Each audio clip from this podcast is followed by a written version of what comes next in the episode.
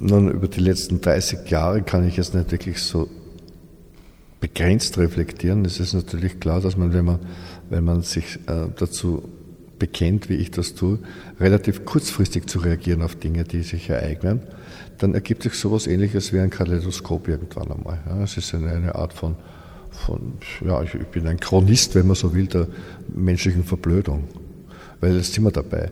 Wenn Sie mich fragen, was passiert ist in den letzten Jahrzehnten, dann ist es ganz klar, dass ich als überzeugter Demokrat ja, äh, alle Alarmsirenen gleichzeitig anmachen wollte im liebsten, weil gerade jetzt in den letzten Monaten ja, ist es so weit gekommen, dass man auf die Prinzipien der Demokratie nicht nur pfeift, sondern sie verhöhnt. Ja. Und damit meine ich nicht nur eine kleine Klientel der Politiker, die immer sowieso vorknöpfe, das ist ganz klar, wenn sie den Mund aufmachen, sind sie verantwortlich für das, was sie sagen, das ist ganz logisch. In der Verantwortung stehen sie.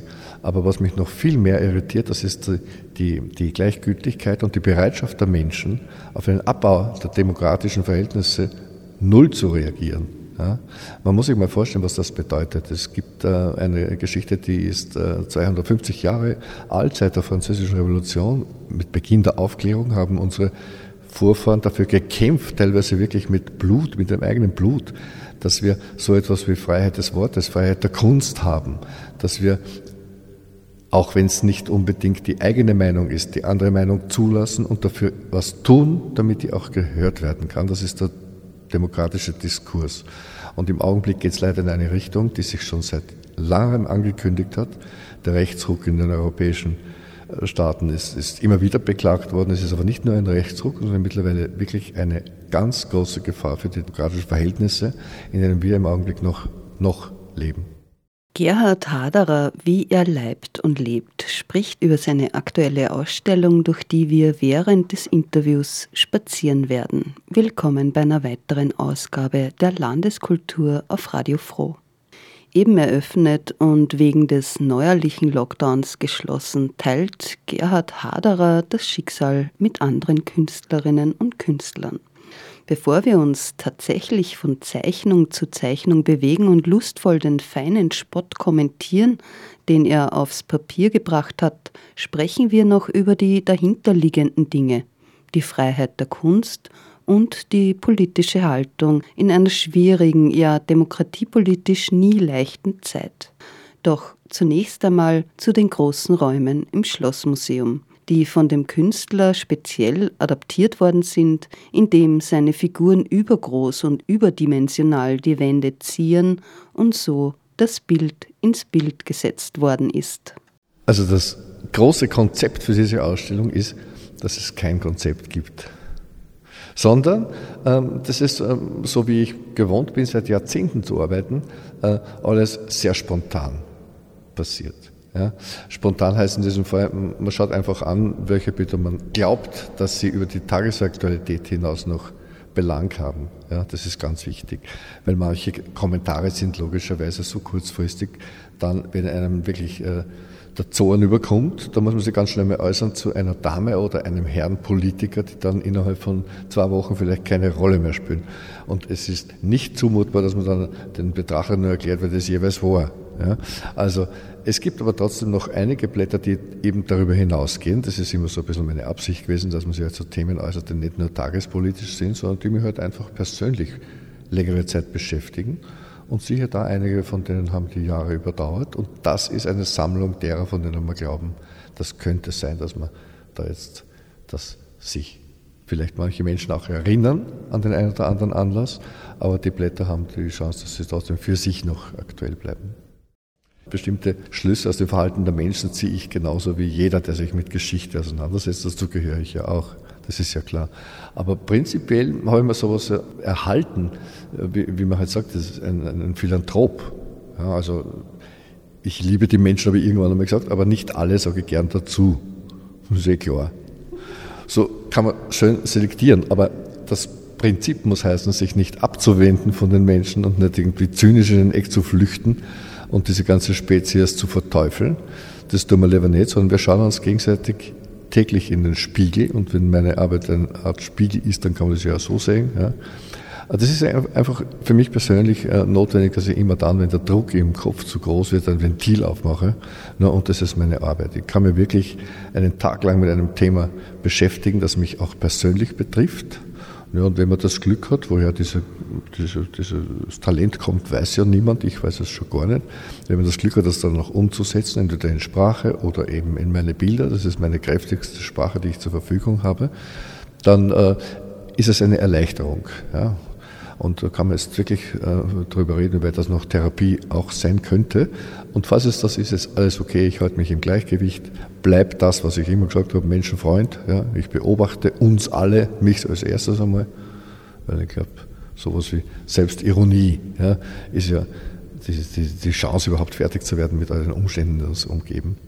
Und im Augenblick haben wir natürlich ganz dramatische Verhältnisse, das wissen wir ja, aber bitte, die Bilder zeigen die vermeintlich dramatischen Ereignisse der letzten 40 Jahre oder 30 Jahre in einem ganz lockeren Querschnitt.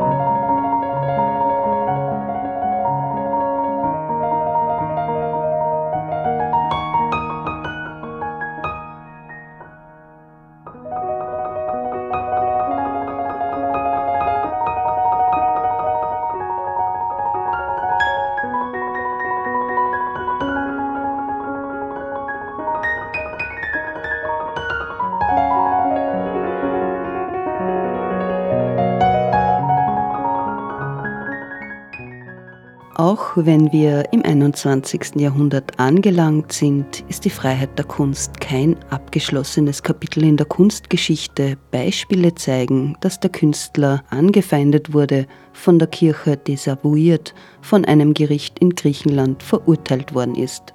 Der Künstler erzählt, wie er mit dem repressiven Druck von Teilen der Gesellschaft umgegangen ist. Darüber hinaus gehört Gerhard Haderer im Übrigen dem wissenschaftlichen Beirat der evolutionär-humanistischen Giordano Bruno Stiftung an, die sich Ethik und Wissenschaft verschrieben hat.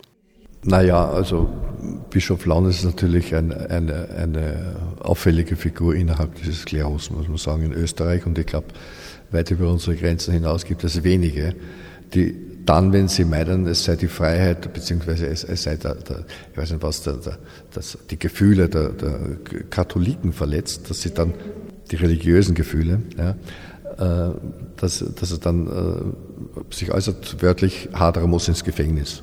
Ja? Also das greift, das schon immer gemerkt, und ich gedacht, gut, wenn ich den Herrn Laun oder das Bischof ist er so, ich bin ja kein Kleriker, ich bin Agnostiker. Ja? Bin jemand, der sagt, ja, gut, das, was hier existiert in diesen Vereinen, diese diese, dieses Bodenpersonal des Jesus da, ja, also ob das Katholiken sind oder andere, das, das ist nicht meine Abteilung, aber es ist nicht mehr außer, außer Vereine. Ich persönlich glaube, wenn ich überhaupt an irgendetwas glaube, dann an das fliegende Spaghetti-Monster logischerweise, also eine Gottheit, die wirklich verehrungswürdig genug ist, aber da ist auch ein kleines Augenzwinkern dabei. Ich wünsche jedem Menschen, dass er mit seiner, mit seiner Philosophie zu Rande kommt, sein Leben lang. Ich wünsche jedem Menschen, dass er mit seinem Glauben, sofern er einen hat, soll er glücklich werden. Also ich bin niemand, der sowas den Menschen abspricht, aber ich spreche der Kirche das Recht ab, in einem demokratisch verfassten Land wie in Österreich zum Beispiel Regeln zu erstellen. Das kommt nicht in Frage. Es muss Prioritäten geben. Das erste sind die Gesetze, an die wir uns alle halten, ja, wenn wir eine, sowas wie eine gesellschaftliche Vereinbarung in ein Land treffen. Das zweite ist diese, diese, diese nette Geschichte, wenn jemand gläubig ist, bitte dann mag es dazu kommen. Dass das dazu geführt hat, in meinem Fall, ein, ein, ein wirklicher Sturm der, der, der, Entrüstung, ein Skandal eigentlich da mit meinem Buch Das Leben des Jesus. Ja, das eigentlich gedacht war als Lockerungsübung für katholische Menschen und wieder schaut euch das einfach mal an. Und wenn es geht, ich sage nochmal, Selbstironie ist ja eine hohe Qualität des Humors, dann könnt ihr vielleicht auch ab und zu mal über euch selber schmunzeln. Aber nein, das ist kein Dogma der katholischen Kirche. Und so hat man aus diesem Haderer kurzfristig einen Gotteslästerer gemacht, was absurd genug ist. So, ich kann keinen Gott lästern, wenn ich keinen habe oder wenn ich keinen kenne. Ja. Und das war natürlich äh, kurzfristig nicht nur äh, gefährlich, also existenzbedrohend, sondern es war auch deswegen so absurd, weil es, äh, weil es eine Art von Krieg gab, die nicht einmal einen Anlass mehr benennen konnte. Denn jeder, der sich das Buch genau angeschaut hat, hat gesagt, das ist ja eh in, in einem im weitesten sogar christlichen Geist gemacht. Ja, wenn ich, wenn ich sage, bitte komm, benehmt sich wieder und rennt nicht nur der Macht und dem Mammon hinterher, liebe Kirchenfürsten, und das habe ich gemacht in meinem Buch, ja, dann könnte das ja unter Umständen so ein Appell zum Innehalten sein, man könnte es ja ganz anders auch besetzen. Ist eben nicht passiert. Das Unglaubliche ist, dass ich dann in Griechenland sogar verurteilt wurde, ja, zu einem halben Jahr Gefängnis. Und da war es für mich gar nicht mehr so lustig, weil da habe ich gewusst, jetzt muss ich auftreten und muss mich wehren. Das habe ich dann auch gemacht. Aus irgendeinem Grund haben die Griechen dann in der zweiten Instanz dieses erstinstanzliche Urteil widerrufen. Habe ich auch nicht verstanden, weil wenn mich einmal das Ketzertum sozusagen für, für schuldig befindet, wenn mich da in den Kerker schmeißen will, soll man dabei bleiben, wenn man, wenn man Eier hat oder Charakter, um das mal so zu formulieren. Aber das ist nicht passiert. Jetzt bin ich freigesprochen worden. Und ich glaube, dass es mittlerweile so ist, zumindest weiß ich das von, von Bischöfen, auch Kardinälen, mit denen ich dann teilweise auch öffentlich diskutiert habe, dass die verstanden haben, dass man mit dem Harter nicht ganz einfach so umgehen kann, dass man ihn in ein Gotteslästerer-Eck stellt, sondern dass sie einfach akzeptieren müssen, in einer offenen Gesellschaft zu leben, in der alle Äußerungen diskutiert werden müssen und auch die der Kirchen. Und das 7. Jänner, das Datum werde ich nie vergessen, dieser Anschlag auf Charlie Hebdo im Zentrum Paris. Und es ist ja klar, dass sich auf, auf einer bestimmten Ebene die Zeichner alle irgendwann einmal äh, auch treffen. Ja, also man kennt natürlich die Arbeiten fürs Erste und, und man lernt sich auch persönlich kennen.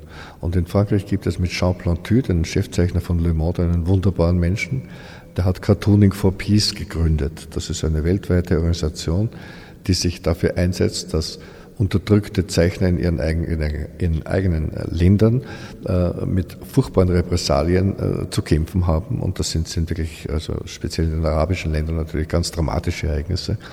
Und so haben wir eine Art von Solidaritätsgemeinschaft gegründet, die dafür eben gedacht ist, dass man sich gegenseitig zumindest eine Öffentlichkeit schafft. Ja, Le Monde macht sich das wirklich äh, regelmäßig zur Übung, dass sie freie Seiten für dieses Cartooning for Peace zur Verfügung stellt, wo sich diese bedrohten Zeichen auch äußern können, was ganz wichtig ist, denn was die Menschen wirklich schützen kann, ist Öffentlichkeit. Das habe ich auch in meiner eigenen kleinen Causa da erfahren mit der Kirche. Die Öffentlichkeit war dann in der Lage, zumindest einmal auch aufzuwecken und, und vor allem auch wirklich äh, Druck zu machen. Das ist auch passiert. Und mir persönlich geht es darum, dass ich auf, auf diese Ereignisse so dramatisch und unverkraftbar sie auch persönlich sind. Wenn, wenn ein Mensch stirbt für das, was er tut, ja, für das, was er künstlerisch macht, dann ist es unerträglich zwar. Der andere Gedanke muss sein, wir können nicht anders, außer durch mehr Offenheit und auf keinen Fall durch Verbote auf solche Terrorakte reagieren. Also es kommt nicht in Frage, dass man deswegen beginnt zu zensurieren, sondern wir müssen die Stirn haben, immer wieder uns mit unserer liberalen Haltung zur Diskussion zu stellen und die auch auszutragen. Das geht nicht anders. Und so habe ich mir damals schon, aber auch aus mehreren Anlässen vorher äh, selber verordnet, jedenfalls mal bei dem zu bleiben, was ich mache. Etwas plausibler zu werden, vielleicht auch etwas unmissverständlicher manchmal, das kann auch sein, weil wenn ich überlege, dass ich mit 35 angefangen habe, zu veröffentlichen, dann ist natürlich mittlerweile sind da vier Jahrzehnte vergangen und man hat schon, man merkt auch den, den Arbeiten hin und wieder mal an, dass, dass der Geist natürlich sich stark verändert hat, das ist ganz klar. Gerhard Haderer zählt in Oberösterreich zweifellos zur Popkultur, denn wer ist nicht im Besitz eines MOV-Heftchens? Wer kennt nicht die Schule des Ungehorsams? Seine Zeichnungen hat der Künstler über Jahrzehnte in Magazinen wie dem Stern und dem Profil veröffentlicht. Gemütlich hat er sich mit und in seinem Erfolg aber nie gemacht. Etwa zwölf Stunden arbeitet Haderer, der seine Kunst mit Hades, dem Gott der Unterwelt, signiert, an einem Blatt. Heuer ist der Künstler übrigens 70 Jahre alt geworden und nun ist ihm wieder eine eigene Ausstellung gewidmet worden. Zuerst einmal habe ich für mich selbst einmal die Position innerhalb eines Kunstbetriebes niemals definiert. Ja, das war nicht meine Absicht. Ich wollte niemals da in, in, in, in dieser, dieser Kunstbranche Karriere oder so etwas Ähnliches machen. Karriere liegt mir sowieso ganz weit weg. Das, was ich gemacht habe, war niemals Karriere, sondern immer nur das, was ich für nötig gefunden habe, jeden Tag. Ja. Und so bin ich als, als, als junger, begabter Zeichner ähm, in Linz in die Kunstgewerbeschule gegangen, in der Goethestraße, vier Jahre lang, die heute weiß nicht, immer noch existiert, glaube ich sogar. Und äh, dort habe ich eine Ausbildung äh, erhalten in dieser Anstalt äh, zum Gebrauchs- und Werbegrafiker. Anstalt gefällt mir übrigens sehr guter Begriff, das ist für mich die Bezeichnung. Aber ich habe dort wirklich ganz eigennützig das herausgenommen, was mich, äh, was mich geprägt hat, nämlich ähm, eine bestimmte äh, Art von Studium eines Bildaufbaus, ja, oder eine bestimmte Sicherheit auch in der, in der, in der, in, in, in der Kreation einer bestimmten Faszination. Ja. Also man muss ja, wenn man Werbegrafiker ist oder wenn man Werbung macht, muss man die Menschen in irgendeiner Art und Weise äh, zuerst mal für sich interessieren. Und der Zeitungsleser hat einige Bruchteile von Sekunden Zeit, um sich zu entscheiden, ob er bei einer Seite verweilen will oder nicht. Jetzt rede ich mal nur von den Printmedien. Ja. Und diese Mini-Zeit, diese, diese kleine Phase ist eigentlich das alles Entscheidende. Und wenn man eine Seite aufschlägt, wo ein Haderer-Cartoon drinnen ist von mir aus, dann soll man zuerst vielleicht einmal denken, ach, was für ein, ein schönes Bild. man ist ja verwöhnt, man hat ja bestimmte Sehgewohnheiten entwickelt, besonders der Magazinleser, für die ich ja jahrelang gearbeitet habe und heute auch noch ein bisschen, äh, ist natürlich gewohnt an eine bestimmte Ästhetik. Und wenn ich mit dieser Ästhetik jetzt zu spielen beginne und wenn dieses Handwerk da ist, dass man als Werbegrafiker trainiert hat, mehr oder weniger, dann kann man das ja wunderbar einsetzen als Werkzeug, um seine eigenen Botschaften zu transportieren. Ja. Und mir fällt immer nur ein, meine liebe Mama, äh, Mama selig, muss man da wohl dazu sagen, meine Mutter lebt ja nicht mehr, aber immerhin war es so, dass die immer wieder gesagt hat, Gerhard, jetzt machst du so wunderschöne Blätter, warum zeichnest du nichts Schönes? Und ich sage dann immer, ja, das mache ich ja, aber ich zeichne für die schönen Geister, ja, für die schön geistigen Menschen. Und das ist mein Publikum. Ich bin ja kein, kein, kein Witzemacher, auch kein Unterhalter und, und schon gar kein Verniedlicher, der da jetzt irgendwelche Schönheiten, ich weiß nicht was, in, in, in welcher geschmacklerischen Definition das sehen will. Ich habe nichts dafür, ich kann mich da überhaupt nicht zurechtfinden mit diesen Begriffen, sondern es ist ganz klar, dass man, wenn man ein Gespräch eröffnet mit jemandem, den man vielleicht nicht kennt, dann ist Humor mal eine schöne Ebene, um aufeinander zuzugehen. Das zweite ist Respekt, ja, mal zu fragen, was wollen die Menschen von mir. Und so gehe ich einfach, ich darf meine Zeichnungen mittlerweile schon vollkommen, vollkommen, wie soll ich sagen, sicher darauf zu. Ich weiß ganz genau, ich muss mit jeder einzelnen, mit, äh, mit jeder einzelnen meiner, meiner Blätter eine Einladung aussprechen, bitte schaut euch das mal kurz an. Ja, oder denkt mal kurz drüber nach. Das ist eh schon verwegen genug, wenn man so überhaupt ausspricht. Aber das ist meine Absicht und wenn es ab und zu mal gelingen sollte, mit einigen Blättern gelingt das, wie ich weiß mittlerweile durch die Erfahrung, ja, dann ist, glaube ich, schon was erreicht jetzt in der kleinen Welt eines Kleinkünstlers, sage ich mal ganz bescheiden. Aber das ist jetzt kein Kokettieren, sondern das meine ich wirklich. Nur nichts übertreiben.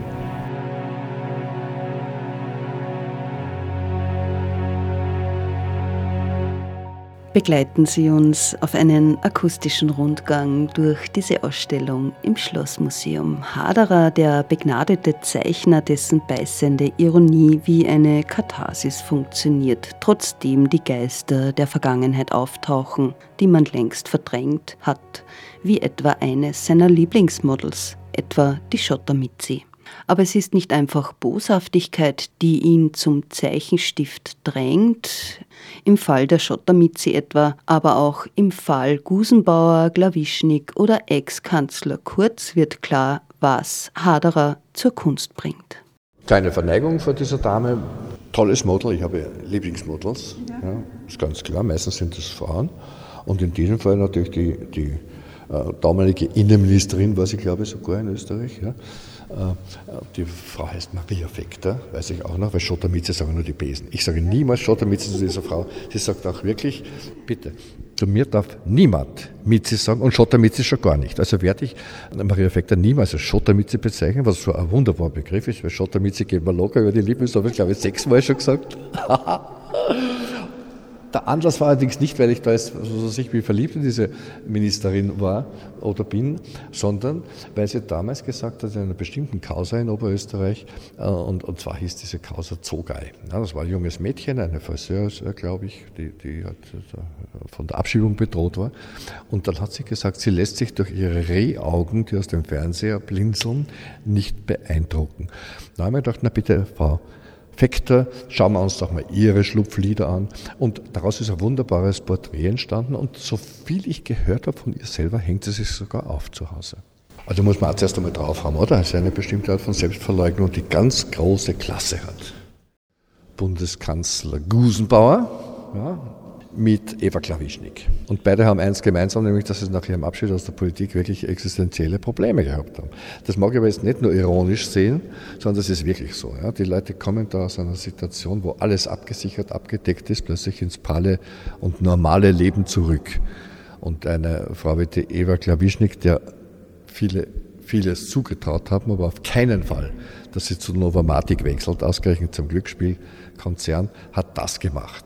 Und das war natürlich eine unglaubliche Ohrfeigen, vor allem für Menschen, die halt so nahe ein bisschen auch an den Grünen sind, weil die Grünen könnten ja unter Umständen wirklich eine relevante Kraft in Österreich gewesen sein einmal, was mittlerweile ja wirklich nicht mehr der Fall ist, also sich aufgelöst haben in der Regierung. Aber damals war es noch so, dass man gesagt hat, Eva Klawischnik könnte sowas wie Haltung haben ja, die uns ein bisschen weiterbringt.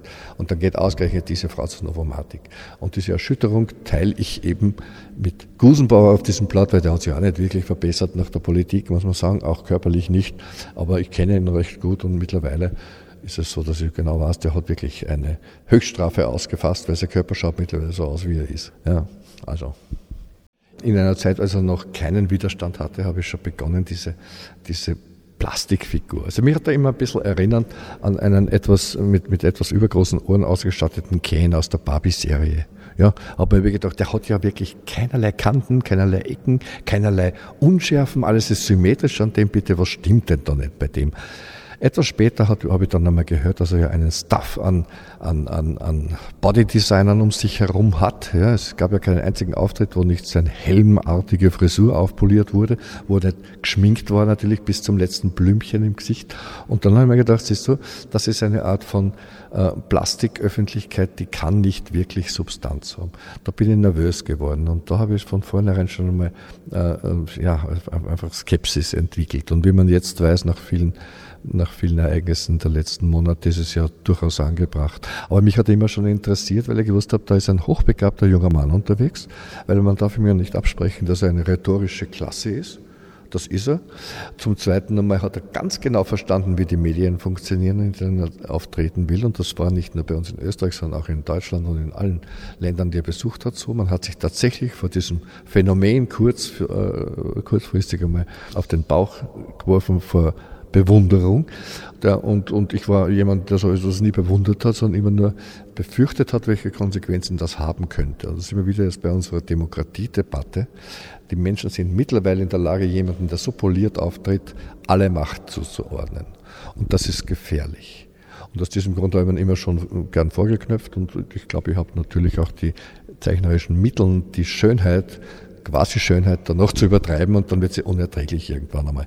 Und wir stehen gerade vor einem einzelnen Bild, das war eine Aktion, die wir in Wien gestartet haben. Da haben wir eine 260 Quadratmeter große Hauswand gemietet. Wir einen Monat lang, mehr haben wir uns nicht leisten können, um einmal klarzustellen, dass dieser Mann jemand ist, der kein Herz hat. Wenn er Herz hätte, dann könnte er unmöglich die Menschen, die da in Moria vor sich hin vegetieren oder in den Flüchtlingslagern in Europa, einfach nur vom Tisch wischen und bei seiner sturen Haltung bleiben. Und diese Herzlosigkeit auszudrücken, war es uns wert, dass wir den nochmal so richtig groß ähm, affichiert haben. Die Besitzerin dieser Hausfläche, Nora Frei, das war mal eine, eine Medienfigur in Österreich, die hatte Freizeichen auf Ö3 und war mal eine Zeit lang sehr bekannt. Mittlerweile ist es nicht mehr, sondern sie dürfte sehr reich sein und kann sich solche Häuser als Miethäuser leisten. Die hat gesagt, das, was ihr besonders gut gefällt, das ist, dass ein Ohr des Kanzler Kurz so groß ist wie eine ganze Etage von ihrem Haus. Und mir hat das auch gefallen irgendwie. Haderer als Hades und die Politik, klar, das bedeutet Arbeit. Aber auch die kleinen Tiere liegen ihm am Herz. In der Ausstellung gibt es auch eine Zeichnung mit lieben kleinen toten Hunden. Naja, schau her, das sind solche Kleinigkeiten, die sind so dermaßen daneben, ja, dass man immer wieder vorstellt, das kannst du doch jetzt nicht machen. Doch. Und der nächste Gedanke ist, doch, doch, das geht. Das machst du eine Warnung. Ich bin ein Menschenfreund, wie ich schon gesagt habe, und besonders am Herzen liegen mir die Jäger, die dauernd vor sich hinballern und, und die kleinen Tiere ermorden. Die liegen mir besonders am Herzen und darum habe ich da irgendwann einmal ein, eine Warnung gezeichnet, nämlich Jäger aufgepasst heißt dieser Titel. Der Prumpfschrei des Rothirsches gibt es jetzt auch als Klingelton. Also Vorsicht, dass man, wenn man im Wald zum Beispiel geht und hört was röhren, ja, nicht gleich schießen, zuerst mal fragen, Karl, bist das du? Falls Karl sagt, ja, dann bitte nicht gleich ballern, sondern zuerst einmal überlegen. Sicher, Morph und Haderers viele Figuren und Themen sind längst im kulturellen Gedächtnis verankert. Aber wer hat gewusst, dass Gerhard Haderer auch großformatige Ölbilder malt? Sein Vorbild Caravaggio, das Motiv gerne Jesus, den Mann aus Nazareth. Die Auseinandersetzung mit der Kirche ist jedenfalls ein Dauerbrenner. Gerhard Haderer erzählt, warum das so ist eines der ganz großformatigen Ausnahmen. Das ist 2,50 Meter auf 1,80 Meter. Sollte man sich, glaube ich, mal auf der Zunge zergehen lassen, ist nämlich für mich ist das ein Riesenformat, weil ein Kleinkünstler wie ich, ja, der immer nur ganz kleine Büdeln deswegen macht, weil er eine ganz kleine Wohnung hat. Der macht es nur ganz selten, dass er sich auf solche Riesenformate einlässt. Das ist eine Leinwand, ja, und es sind Ölfarben. Und als ich die Leinwand bei mir gehabt habe in meiner Wohnung, habe ich richtig Angst gekriegt vor diesem Format. Ich habe gedacht, das packst du nie im Leben. War auch wirklich bereit zu scheitern. Habe mir gedacht, na gut, soll nichts Schlimmes passieren, dass du das nicht kannst. Und siehe da, ich habe dann wirklich von Strich zu Strich mehr Lust dran entwickelt, weil wir stehen hier von einem Bild, das heißt Messias im Vatikan. Und man sieht da im Zentrum eben den Messias, der den irgendeinen Papst, ein anonymer Papst, der ihm ganz ordentlich den Hintern versohlt. Ja, also Messias schlägt den Papst auf den nackerten Hintern. Und zwar deswegen, weil er sich schlecht benommen hat, der Papst. Jetzt ist es ja so, um das klarzustellen, ich war und bin immer noch ein Fan dieser Legende, ja, die entweder gelebt hat oder nicht, weil so genau weiß man das ja nicht von dem Mann aus, aus, aus, aus, äh, aus noch einmal bitte der Mann aus Nazareth, ach, das müsste man doch wissen, oder? Zumindest das. Ja, gut. Aber da bin ich ja Fan. Der hat einige Sachen gemacht, die waren wirklich revolutionär angedacht und, und nicht zu unterschätzen. Aber was ich nicht akzeptieren kann, was ich nie verstanden habe, das war eben die Kirche, die sich auf ihn beruft. Denn das, was dieser junge Mann vorhatte, war vieles, aber niemals eine Kirche zu gründen. Da bin ich mittlerweile ganz sicher und so lasse ich da halt das auf meinem Bild ein für alle Mal, um klarzustellen, auf wessen Seiten ich stehe ja, habe ich dieses Riesenbild hier gemacht. Und da gibt es, ich weiß nicht, ich habe es nicht abgezählt, aber ich glaube mindestens 10 oder 15 äh, äh, Kardinäle, die also ganz verzweifelt auszucken, so wie es auf den alten Schinken ja auch immer ist. Ja, die, die Gestik ist ja wunderbar und es gibt noch dazu einen Namen, den ich erwähnen muss, was die Malerei anbelangt und das ist Caravaggio, logischerweise. Caravaggio, der Meister, der jahrhundertelang die Maler beeinflusst hat und mich natürlich auch zu Kniefällen gezwungen hat. Schatten, Lichtführung. Ja. Also wenn man hier schaut, wie, wie links auf die Säule ganz warmes Licht hereinkommt, da steht vermutlich ein Scheinwerfer. Ja. Zu Caravaggios Zeiten gab es das noch alles nicht, oder so alles gemacht mit, mit natürlichem Lichteinfeuer und so. Also einfach einer der, der ganz großen Genies und, und, und wenn es jemanden gibt, den ich als Lehrer akzeptieren kann, dann sind es eben diese Art von klassischer Malerei. Eröffnet worden ist die Ausstellung ja bereits am 10. November und sollte bis 27. Februar gezeigt werden. Aktuelle Änderungen betreffend Pandemie und Wiedereröffnung entnehmen Sie bitte auf der Webseite von Landeskultur bzw. Schlossmuseum.